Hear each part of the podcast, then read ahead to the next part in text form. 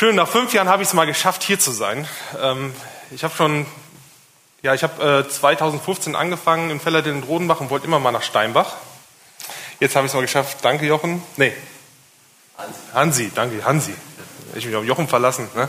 Ja. Vergiss da sogar den Chor. Ne? Ja. Ich will mich ganz kurz vorstellen. Mein Name ist Manuel, ich bin Pastor der FEG Rodenbach und ich arbeite im Projektcollege mit. Ich habe da eine Stelle, äh, eine 50%-Stelle und ich möchte euch ganz kurz erzählen, mit wem ihr es hier zu tun habt. Ich weiß nicht, wer kennt mich? Ihr glaubt, ihr kennt mich. Ne? ja. Meine Frau denkt auch, sie kennt mich, aber dann fällt immer wieder was Neues ein. Ja. Ich habe auch ähm, mit Friedhelm zusammengearbeitet, wir haben zusammen äh, den BU gemacht. Ne? Und wie war er so? Okay, sehr gut. Ähm, wie gesagt, mein Name ist Manuel, ich bin verheiratet äh, seit 22 Jahren dieses Jahr. Ja, ich habe mit 18 geheiratet. Ja, ich kann es empfehlen. Ähm, Männers, wenn ihr die richtige gefunden habt, dann wartet nicht zu lang, heiratet sie. Ne? Hab zwei Kinder. Meine große ist, die wird jetzt 18. Das ist ein komisches Gefühl. Ja, die ist jetzt gerade 17, die äh, wird 18. Meine kleine ist 15. Genau, und wir haben einen Hund aus Wissenbach. Ja, einen Golden Retriever. Kommt auch aus der FEG Wissenbach. Ist so ganz, ja, also da ist, da ist die Züchterin. Ja, so muss ich sagen. Bitte? Ja, ist ein frommer Hund, genau. Ja, genau. Haben auch viele Pastoren übrigens einen Hund aus Wissenbach. Ja, genau. Ich, ähm, bevor ich Pastor wurde, habe ich auch was Vernünftiges gelernt. Ich habe äh, eine Ausbildung gemacht zum Elektroinstallateur. Haben wir Elektriker unter uns? Jawohl. Ja, einen gibt es immer, überall. Ja.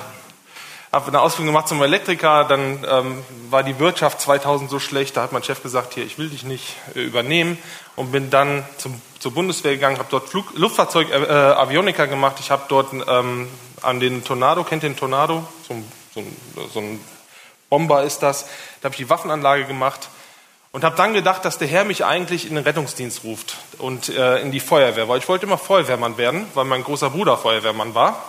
Und da habe ich gesagt, wirst du auch Feuerwehrmann. Aber dann wurde, also ich habe dort in der USA, äh, ich habe in der, war, Entschuldigung, ich bin ein bisschen durcheinander jetzt. Ich war sechs Jahre in den USA und dort habe ich eine Ausbildung gemacht zum Rettungssanitäter. Und dort wurde mir dann immer schlecht beim ähm, im Rettungsdienst zu fahren und habe dort gemerkt, wie Gott mir so, so, ein, so ein Herz geschenkt hat für Gemeinde. Gott hat mir ein Herz geschenkt für euch, für die Menschen. Hatte ich vorher gar nicht. Vorher mochte ich die Menschen nicht. Ja? Immer wenn jemand neu reingekommen ist auf der Arbeit, den mochte ich so nicht. Aber Gott hat mir so ein Herz geschenkt für, für die Menschen. Ähm, hat mir das so aufs Herz gelegt. Und dann habe ich ähm, überlegt, ja, was machst du denn mit dieser, mit, mit dieser Liebe für Gemeinde? Wirst du Pastor. Und war dann 2010 bin ich dann nach Eversbach gegangen, habe dort eine Ausbildung zum Pastor gemacht. Und jetzt darf ich hier sein. Das ist total schön, das ist total cool. Und heute darf ich mit euch über die Jahreslosung sprechen. Und die Jahreslosung liegt mir sehr am Herzen. Gerade diese Jahreslosung liegt mir sehr am Herzen, weil ich mit dieser Jahreslosung viel erlebt habe. Wisst ihr, wie die Jahreslosung ähm, entsteht, wie man zur Jahreslosung kommt? Also wer ist für Losen? Ihr traut euch, auch wenn es falsch ist. Ist falsch. Okay. Genau, ich dachte immer, es wird gelost. Und für einen Pastor ist es immer, ähm, ist es immer schwierig, wenn, wenn Bibelverse aus dem Kontext rausgenommen werden. Ja, einfach diese, diese so lose. Und äh, deswegen fand ich die Jahreslosung immer schwierig so. Oder generell finde ich Losung schwierig. Und dann habe ich mich mal auf die Suche gemacht, hab ich, ich habe mich gefragt, ja, woher kommt denn eigentlich die Jahreslosung? Wird die einfach so, so gezogen auf so einen, so einen Hut und dann ist da so ein Vers? Oder wie, wird, wie, wie entsteht die? Und die entsteht so, das finde ich sehr charmant und sehr schön. Da kommt, es gibt so einen ökumenischen Arbeitskreis und da kommen ähm, Katholiken, Evangelische, Evangelikale, die kommen zusammen und jeder bringt so einen kleinen Vers mit, der ihm auf dem Herzen liegt. Und dann setzen die sich zusammen in so einen Kreis und dann beten die darüber und dann überlegen die, welchen Vers setzen wir über das Jahr. Ich als Pastor finde das ziemlich cool, dass das so passiert dass sich jemand hinsetzt und überlegt, okay, welcher Vers kommt übers Jahr? Welcher Vers ist jetzt wichtig? Was glauben wir, was Gott ähm, der Gemeinde, den Christen für einen Vers geben will? Und ich glaube, wenn man so die Jahreslosung mal nimmt, ja, mit den Hintergedanken, das ist nicht nur irgendwie aus dem, aus dem, aus dem Hut gezogen, sondern da haben sich Menschen im Gebet für einen Vers entschieden. Ich finde, das macht nochmal einen ganz anderen Unterschied, ähm, wie man mit dieser Jahreslosung umgeht. Und ich glaube, wir können diese Jahreslosung generell mal äh, nehmen und wie so ein, ja, wie so eine Agenda übers Jahr stellen. Vielleicht ist das euer Jahr dieses Jahr, meins ist es, und letztes Jahr war es auch schon, vielleicht ist das euer Jahr, wo ihr euch mit Glauben und Unglauben auseinandersetzt. Und ich finde das so wichtig, weil das ist ja das, was, wenn wir mal in unseren Herz reingucken, das ist ja das, was in unseren Herzen passiert, das, was in unseren Herzen abgeht.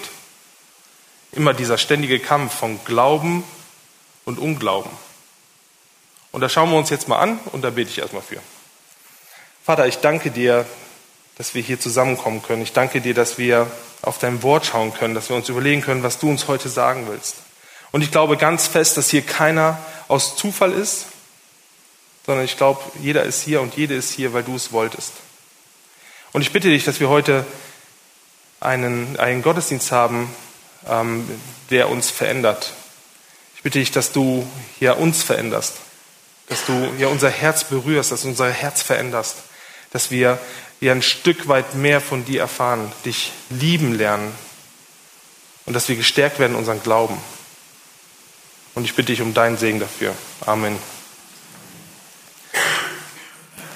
Ich mache jetzt mal was Interaktives mit euch. Da müsst ihr jetzt durch. Ähm, das Wort Glaube in der Jahreslosung. Sogleich schrie der Vater des Kindes, ich glaube, hilft mein Unglauben. So ist die Jahreslosung. Wenn wir uns das Wort Glaube so anschauen, dann ist das so ein Riesencontainer. Ja? Also, da, da kann ja alles Mögliche drinstecken. Ja? Wer glaubt, dass es Leben auf dem Mars gibt? Es gibt immer einen. Traut euch. Na, okay, gut. Das ist eine ganz aber es gibt Leute, die glauben, dass es Leben auf dem Mars gibt. Es gibt Leute, die glauben, dass ich ohne Bart besser aussehe. Ja? Es gibt welche, die glauben, dass es heute Abend Schnitzel mit Pommes gibt. Was weiß ich. Und es gibt welche, die glauben, die sagen, ich habe einen Glauben. Es gibt Leute, die glauben an Buddha und was weiß ich. Aber die Frage ist doch, was ist denn eigentlich Glaube? Und damit möchte ich mal, möchte ich, äh, das möchte ich die Frage euch mitgeben. Und ich möchte, dass ihr euch mal zwei Minuten Zeit nehmt, mit euren Nachbarn mal drüber sprecht. Was ist denn eigentlich Glaube? Mach das mal jetzt. Zwei Minuten. Ja.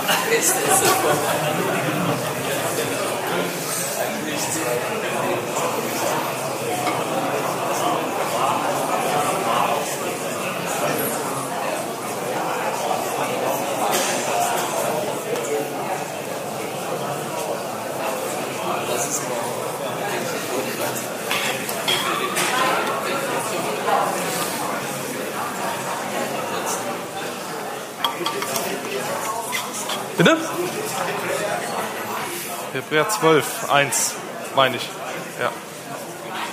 Aber das gilt nicht.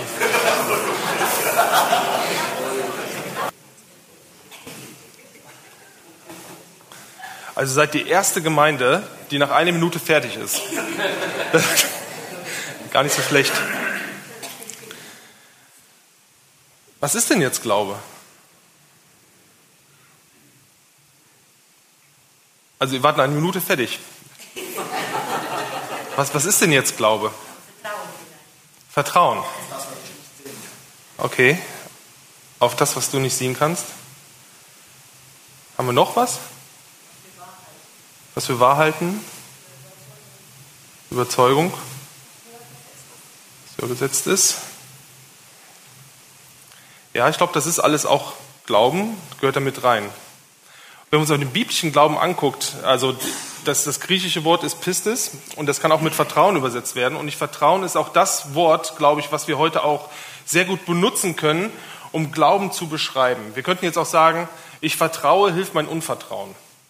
So, wenn es aber darum geht, wenn es aber auf einmal um Vertrauen geht, kriegt das so eine ganz andere äh, Pointierung wie das Wort Glaube.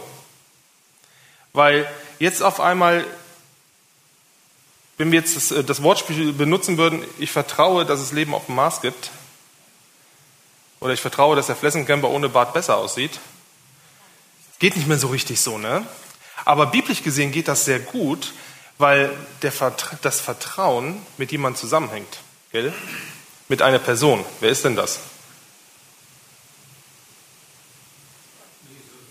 Jesus, Gott, genau. Also wir vertrauen Jesus. Also das, das, das, das, das biblische Vertrauen ist immer an einer Person geknüpft, ist in einem Beziehungsgeschehen.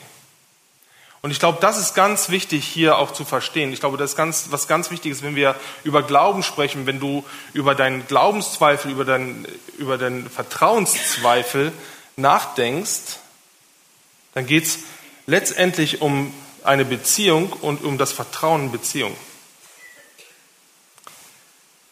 Und das ist mir nochmal ganz wichtig. Wenn ich jetzt diesen Bibelvers jetzt einfach nur so nehme, ich glaube, hilft mein Unglauben, dann könnte man auch denken, ähm, entweder glaube ich, bin ich im Himmel, und Unglaube, bin ich nicht im Himmel. Ja, so ein digitales Denken, so 1-0. Also entweder glaubst du oder glaubst du nicht. Oder ich vertraue oder ich vertraue nicht. Bei Vertrauen ist das nochmal ein bisschen komplexer. Die, die jetzt verheiratet sind, die in einer Beziehung leben, die wissen das, ähm, dass Vertrauen komplex ist. Ja, es gibt, also in der Beziehung ist es ja so, ich vertraue meiner Frau. Ich habe so ein Grundvertrauen in meiner Frau. Ja, weil ich sie liebe und ich weiß, wenn ich nach Hause komme, ist sie da und ich habe so ein Grundvertrauen in vielen Sachen. Aber ich darf in bestimmten Bereichen meiner Beziehung Vertrauen noch lernen. Wird das online gestellt? nee, ne, oder? Okay, so, gucken, ja, wie weit ich mich aus dem Fenster lehne jetzt. Ich vertraue meine Frau, meiner Frau. Wenn sie aber jetzt Auto fährt und ich bin Beifahrer, sagen wir so, dann ist mein Vertrauen geringer Ja, also, ich kann das herausschneiden. Ähm, aber da ist mein Vertrauen einfach geringer. Das ist ein bisschen, bisschen, bisschen weniger. Obwohl es überhaupt keinen Grund gibt, weil meine Frau, die hat äh, noch keine Unfälle im Gegensatz zu mir. Dafür wurde sie mehr geblitzt als ich. Ja. Aber es gibt da keinen Grund, meiner, meiner, meiner Frau nicht zu vertrauen. Aber trotzdem darf ich in diesem Bereich noch lernen, sie zu vertrauen. Das hat was mit mir zu tun, ganz persönlich, weil ich ein Control-Freak bin. Selbst im Flugzeug würde ich vorne an der, an der Pilotentür, an der Kabine anklopfen und fragen, hier darf ich da hinterm Steuer sitzen? Ja, weil ich, weil ich so ein, so ein Typ bin und ich darf Vertrauen lernen. Aber das Grundvertrauen zu meiner Frau ist ja da. Manche Frauen vertrauen ihren Männern vollkommen. Wenn es aber dann um diese kleinen Pakete geht bei Amazon, die dann täglich kommen, ja, und äh, Elektronikartikel dann äh, äh, da drin sind, dann sinkt das Vertrauen auch, was das Thema angeht mit Geld. Ja, vertraue meinem Mann, aber wenn es um Geld geht bei meinem Mann, mh, hm, schwierig. Also jeder von uns kennt das in bestimmten Bereichen von Beziehung, ob das jetzt zu den Kindern ist. Ne? Also Eltern müssen auch lernen, ihren Kindern zu vertrauen. Ich habe jetzt zwei Teenager, ich durfte das auch lernen, meiner Tochter, meine, meinen Töchtern zu vertrauen. Es gibt Bereiche, da darf ich es immer noch lernen, ja. Aber auch meine, meine Kinder lernen ja auch mir zu vertrauen. Und es ist interessant, je kleiner die Kinder sind, umso größer ist das Vertrauen, oder? Die vertrauen, die, die glauben dir doch alles. Ich habe das manchmal schamlos ausgenutzt. Ja, ähm, mit Chili-Soße. Ja. Meine Tochter, die macht das immer noch, wenn wir, wenn wir essen irgendwo beim Chinesen, dann guckt sie es vorher nochmal, dreht sie nochmal äh, ähm, die Gurke um oder so, und ob da der Papa ein Chili-Stück versteckt hat. Aber wir, wir dürfen Vertrauen lernen. Und Kinder vertrauen da einfach. Und das ist mir so wichtig, wenn wir über Glauben sprechen, jetzt auch in diesem Bibeltext, in der Jahreslosung, da geht es um das Vertrauen. Und wenn du dich für Jesus Christus entschieden hast, wenn du ein Kind Gottes bist, wenn du diese Liebe Jesu erfahren hast in deinem Herzen und du, und du spürst das und du weißt das, dann ist dieses Grundvertrauen da an Jesus Christus, dass er dein Herr und Retter ist. Dann ist das da. Und dann geht es nämlich nicht hier jetzt ich, ich vertraue, ich vertraue nicht. Dieses digitale 1-0, entweder bist du im Himmel oder bist in der Hölle, du bist drin oder draußen. Darum geht's auf einmal nicht mehr, sondern es geht darum, dass du als Kind Gottes und wenn du auch dich frisch bekehrt hast, dass du, dass du lernen darfst, Gott zu vertrauen in verschiedenen Bereichen. Und darum geht's in diesem Text. Und du hast das schon vorgelesen. Ich möchte nur noch mal den, den, den Kontext erzählen. Ähm, bevor Jesus dahin geht zu den Männern, zu dieser Gruppe, was du da gelesen hast, ist Jesus auf dem Berg der Verklärung. Geht auf den Berg, nimmt seine, seine, seine drei besten Freunde mit. Wisst ihr, wie, wie die nochmal heißen? Fried Johannes? Petrus, Johannes, Jakobus. Das waren so seine drei Buddies. Die durften immer überall mit, da wo, wo Jesus war. Und dann geht er hoch auf den Berg der Verklärung und auf einmal erscheinen da zwei Propheten. Wisst ihr, wie die heißen? Mose und Elia. Mose, das, das, der hat die Tora gegeben, ein ganz großer Prophet, der das Volk Israel aus der Sklaverei befreit ins, ins gelobte Land. Und da war Elia. Elia ist so auch mit der, der größte Prophet. Und auf einmal waren die da mit Jesus und die waren da zusammen und haben mit Jesus geredet. Was haben die gemacht? Was meint ihr? Ich mache das immer interaktiv, da müsst ihr euch vielleicht dran gewöhnen. Was haben Mose und Elia gemacht?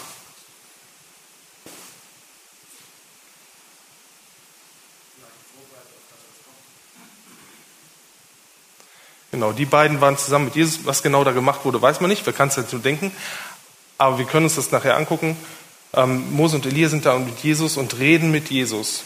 Und auf einmal öffnet sich die Wolke oder der Himmel öffnet sich und Gott spricht, das ist mein geliebter Sohn. Auf ihn sollt ihr hören. Und was da passiert ist, Jesus wird erbaut. Jesus wird in seinem Glauben, in dem Vertrauen zum Vater gestärkt. Und die, die Jünger sind so perplex, die wollen gleich wie die Steinbacher Häuser bauen. Ja? So, ich musste das einmal, musste ich das sagen. Ja, ja die wollten gleich Häuser bauen und dann äh, geht, Jesus, geht, geht Jesus runter und, und trifft da die Leute. Aber Jesus brauchte Stärkung im Glauben. Ja, in Hebräerbrief lesen wir, dass Jesus in allem versucht wurde, dass Jesus uns, uns alles kennt, was, was, was wir kennen, das kennt auch Jesus. Die ganzen Versuche und die Herausforderungen, die wir im Leben haben, die kennt auch Jesus. Und auch Jesus musste im Glauben gestärkt werden durch, sein, durch Mose und durch Elia und durch, durch seinen Vater.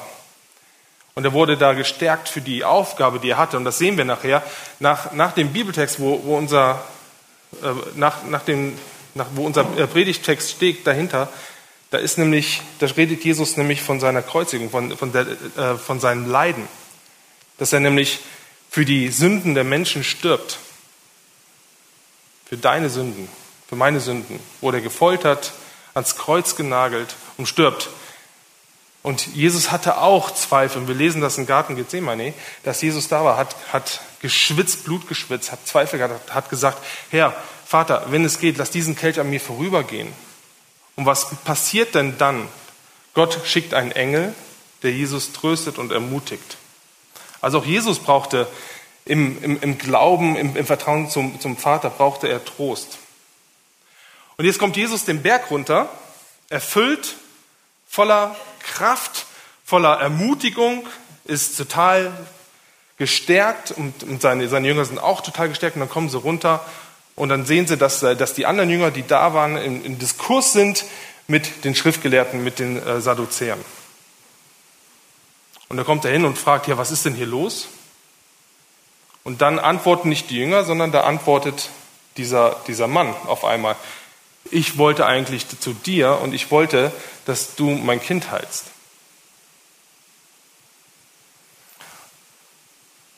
Und dann sagt er, die Jünger konnten aber das Kind nicht heilen. Ja? Und hier wird ganz häufig dieses, Wort, dieses griechische Wort Dynamis äh, benutzt. Und davon kriegen wir das Wort Dynamit, also Kraft. Das wird hier ganz häufig benutzt. Das, das, ähm, das kann man, das ist wichtig, wenn irgendwas wiederholt wird. Hier geht es die ganze Zeit um die Kraft. Es war ihnen nicht möglich. Die Jünger hatten keine Kraft, das Kind zu heilen. Aber wenn du Kraft hast, wenn es dir möglich ist, ne, dann heile du mein Kind. Und Jesus sagt, dem, der glaubt, dem ist alles möglich, der hat Kraft.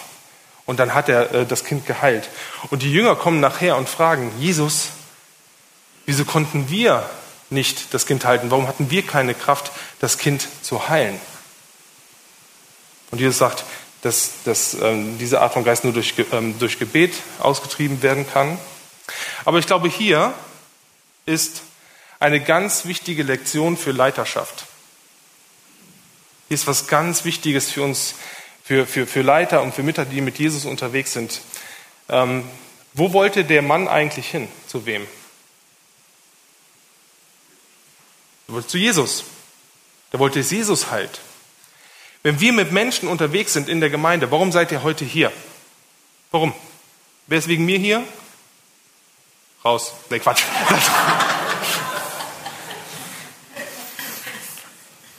ihr kommt doch nicht wegen mir. Ihr kommt auch nicht wegen Jochen oder wegen Martin. Der Martin ist auch nicht auch auf dem Schiff äh, wegen irgendwelchen anderen Leuten, sondern ihr seid heute hier und ihr kommt hier hin eigentlich wegen Jesus. Ihr wollt zu Jesus, ihr wollt nicht zu mir, ihr wollt nicht zum Jochen, ihr wollt zu Jesus. Also hoffe ich. Und warum wollt ihr zu Jesus? Weil, weil ihr euren Glauben gestärkt haben wollt, weil ihr Jesus erleben wollt, weil ihr seine Jesus Nähe spüren wollt, weil ihr Berührung haben wollt Jesus. Vielleicht bist du heute hier, weil du Heilung willst. Vielleicht bist du heute hier, weil du, weil du, weil du Kraft brauchst, weil, weil, weil du gerade in einer Situation in deinem Leben bist, wo es einfach schwierig ist. Oder vielleicht bist du hier, weil du einfach sagst, hey, ich bin hier und ich bin so dankbar und ich muss einfach Gott danken. Aber das ist so ganz wichtig, was, was wir als Leiter oder jeder, jeder Christ, wenn wir mit Menschen zu tun haben und auch gerade mit, mit Leuten, die Jesus nicht kennen, ist, dass die Leute nicht zu uns wollen, sondern die Leute wollen zu Jesus. Und was ist unsere Aufgabe? Unsere Aufgabe ist es, die Menschen zu Jesus zu führen, die Menschen zu zeigen, dort findest du den Christus, dort ist Jesus. Das ist unsere Aufgabe. Es gibt so, das habe ich jetzt äh, letzten Sonntag in meiner Gemeinde noch erklärt, äh, wenn, wenn es um das Thema Jüngerschaft geht, ja, der Auftrag, den uns Gott gegeben hat, ja, dann gibt es so vier Dinge, wie man Jüngerschaft leben und erklären kann, die sich jeder merken kann. Wir üben das jetzt gleich mal. Ja? Das ist unser Auftrag, ist ja Jünger zu machen. Und das sind vier Teile. Und das ist einmal Gott kennenlernen, Menschen in Freiheit führen, Menschen ihre Bestimmung kennen, äh, dass Menschen ihre Bestimmung kennenlernen und dass Menschen einen Unterschied machen. Das ist äh, Jüngerschaft heruntergebrochen. Ja. Und wenn ich mit Menschen zu tun habe, die Jesus nicht kennen, oder auch Menschen zu tun habe, die, die Jesus ähm, schon kennen, die eine Beziehung zu Jesus haben, dann ist meine Aufgabe als Leiter und Mitarbeiter, dass Menschen Gott kennenlernen. Menschen sollen Gott kennenlernen. Ja, und wenn die Gott noch nicht kennenlernen, dann, dann erkläre ich denen, wer Jesus ist. Was Jesus, was Jesus macht, dann erkläre ich ihnen das. Und wenn jemand schon Jesus kennt und mit Jesus unterwegs ist, dann erkläre ich denen noch mehr von Jesus, dass er Jesus noch mehr kennenlernt und lieben lernt. Ja? Also eine Aufgabe, der erste Punkt ist, Gott, Menschen sollen Gott kennenlernen. Das ist Jüngerschaft machen, Gott kennenzulernen. Das zweite ist, dass Menschen in Freiheit kommen. Wie viele Menschen leben nicht in Freiheit? Sind gefangen in, in Sünde, sind verstrickt, haben, ihr müsst euch mal so vorstellen, Menschen, die nicht an Jesus glauben, die haben keine Chance, mit Sünde umzugehen. Die, da gibt es keinen Ausweg, wie sie mit Schuld und Sünde umgehen können. Die kommen da nicht raus. Und die müssen dieses, dieses Gefühl von, von Sünde und Schuld müssen sie übertünchen, mit, mit, indem sie sich Sachen kaufen, indem sie sich betäuben, indem sie andere Sachen machen. Ähm, Urlaube, Reise, was weiß ich, um das, und aber trotzdem können sie diese, dieses Gefühl von Sünde und Schuld können sie nicht entfliehen und die haben überhaupt keinen Ausweg davon.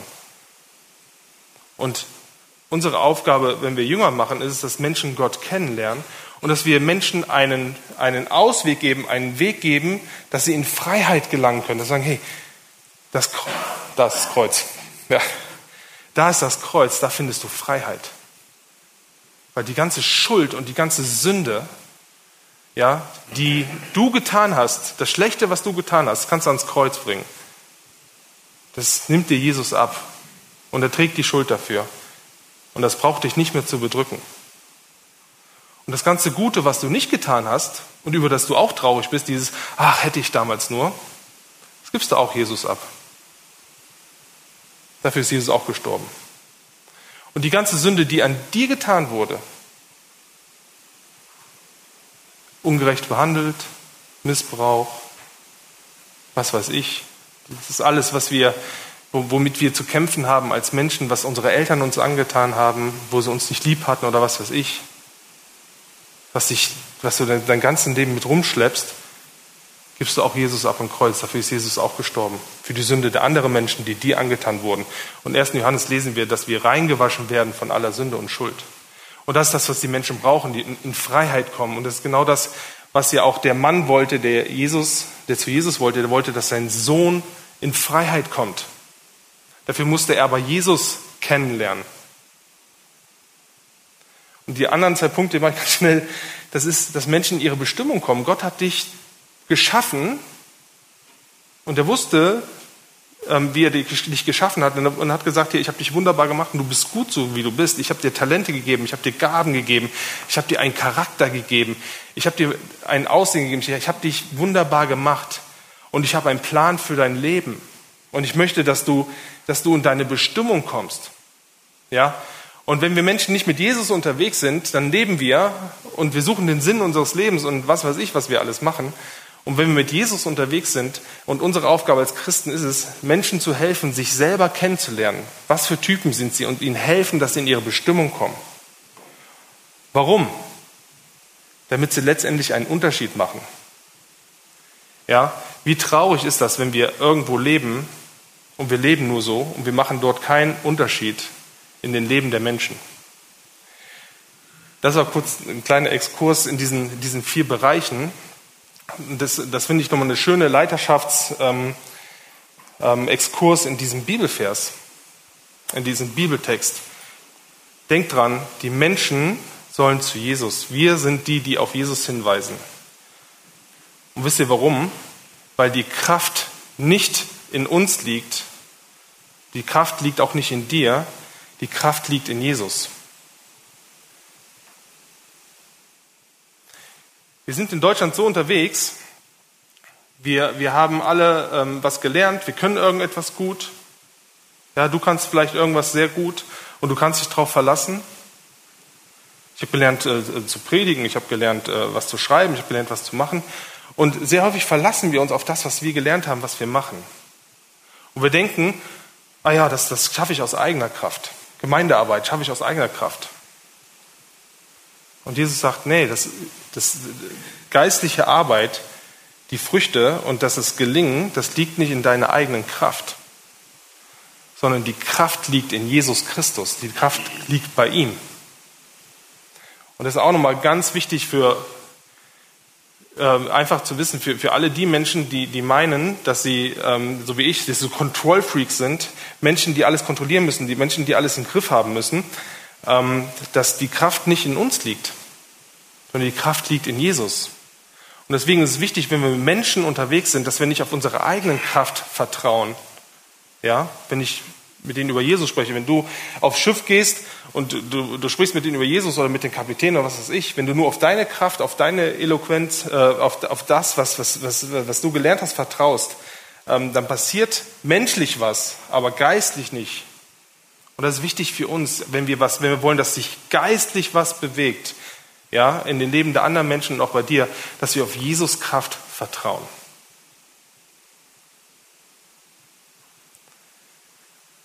Und dann leben wir in, diesen, in diesem Konflikt als, als Christen, dass wir dieses Grundvertrauen zu Gott haben,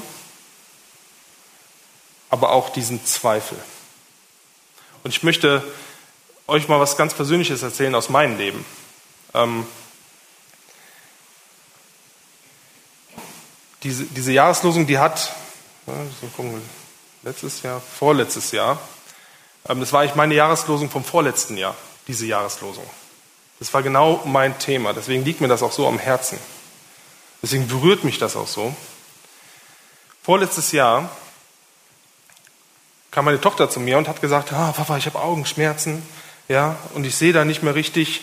Und da habe ich gefragt, ja, was hast du denn gemacht? Ja, ich habe ein Selfie von meinem Auge gemacht und da ist der Blitz angegangen. Ne? Hat die so, das war damals in, hast du das auch gemacht? Nee, wird es auch nie zugeben, ne? Ja, da war das total in, so von der Retina ein, ein Dings zu machen, so, so, so, so ein Foto. Und dann ja, bin ich mit ihr zum Augenarzt und dann hat der Augenarzt gesagt, ja, eigentlich passiert da nichts. Ähm, wenn das nur kurz geblitzt hat, dann passiert da eigentlich nichts. Ähm, ist aber komisch. Dann hat er das Auge untersucht und dann hat er festgestellt, hier das Auge ist tippitoppi, aber meine Tochter sieht nur 20 Prozent. So, und als Elektriker weißt du ja, ne, wenn die Kamera in Ordnung ist, aber es kommt nichts am Fernseher an, dann muss zwischendurch irgendwas kaputt sein. Und dann hat der, der Arzt gesagt, ja, fahren Sie mal nach Gießen, machen Sie mal da weitere Untersuchungen.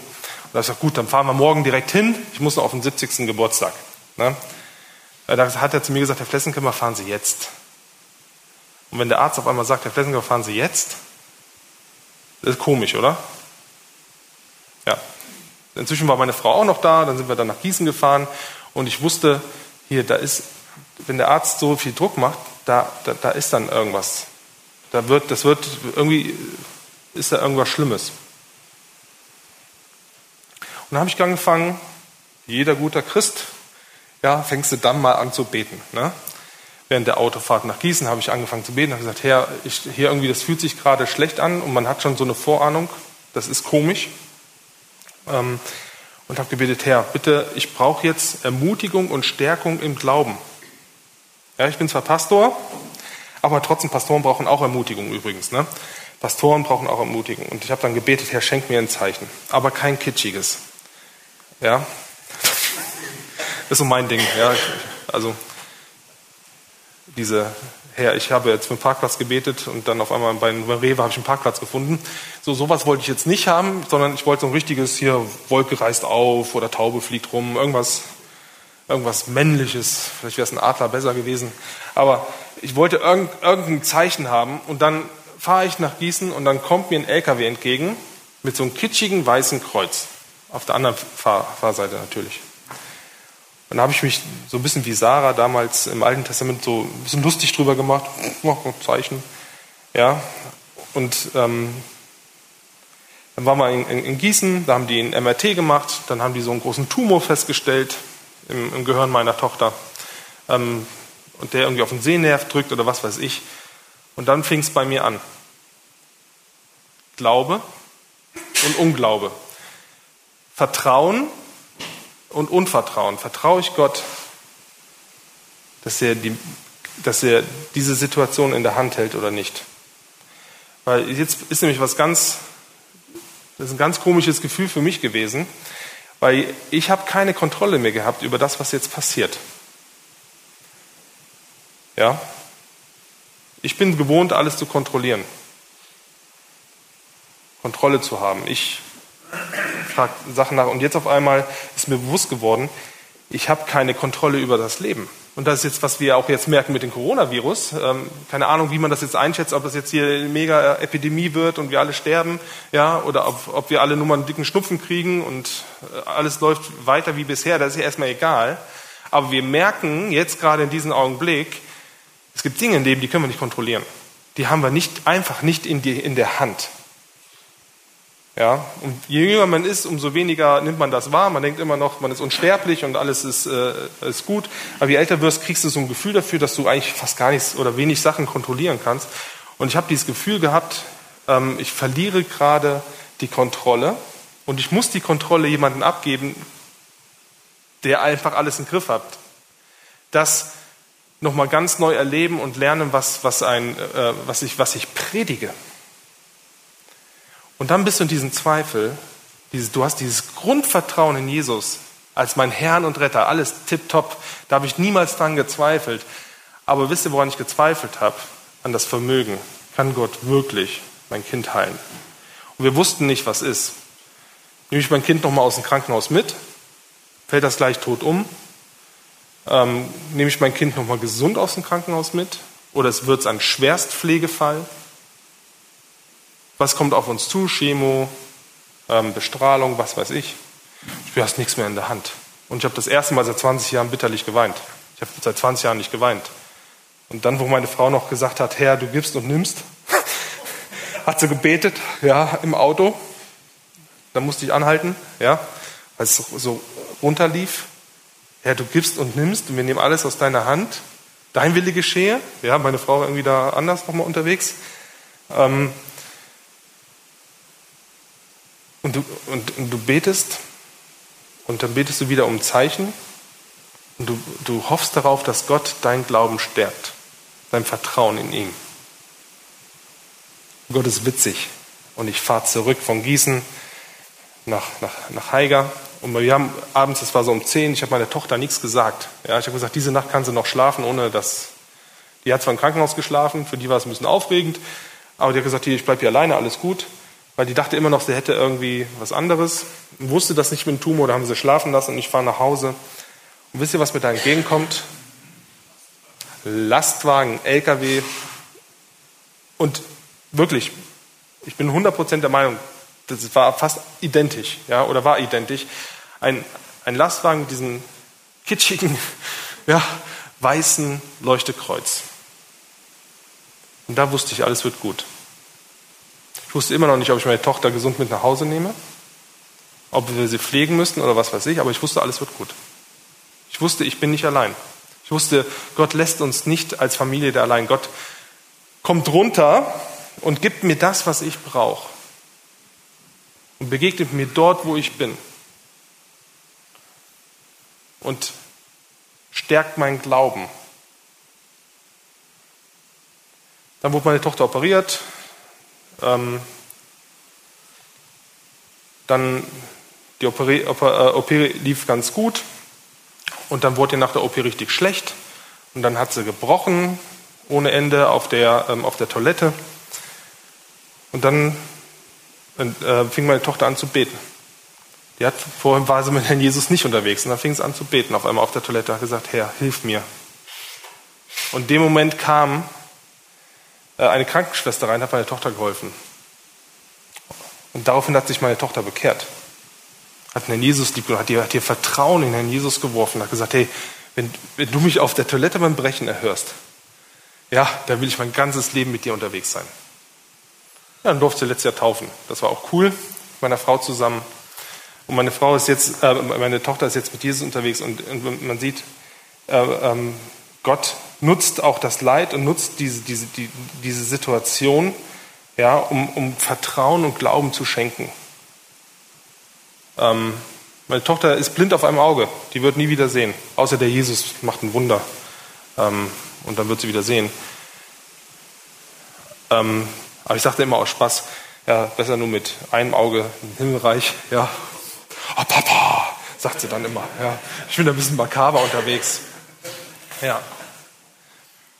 Aber wisst ihr, was mir aufgefallen ist bei dieser ganzen Geschichte? Ich war in so vielen Krankenhäusern und ich habe wirklich stundenlang im Krankenhaus verbracht. Ja? Wenn du kein Vertrauen in Jesus hast, wenn du nicht Jesus an deiner Seite hast, ja, den du irgendetwas abgeben kannst.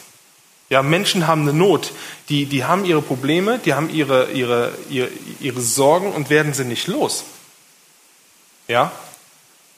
Und wir, die wir glauben, und das ist jetzt das Starke an diesem Bibelvers, und ich lande jetzt auch, ja, und ich finde, dass das Starke an diesem Bibelvers ist, ja, wir können unsere Glaubenszweifel, unser, unser, unser, unsere Vertrauenszweifel, wenn wir Gott nicht mehr vertrauen, ja, wisst ihr, was wir damit machen können? Wir können diese Vertrauenszweifel Gott abgeben. Ja, was machen, das machen Christen? Sie klagen Gott an, geben ihre, ihre, ihre Glaubenszweifel, ihre Vertrauenszweifel, geben sie Gott ab. Und wisst ihr, was das wieder ist? Glauben.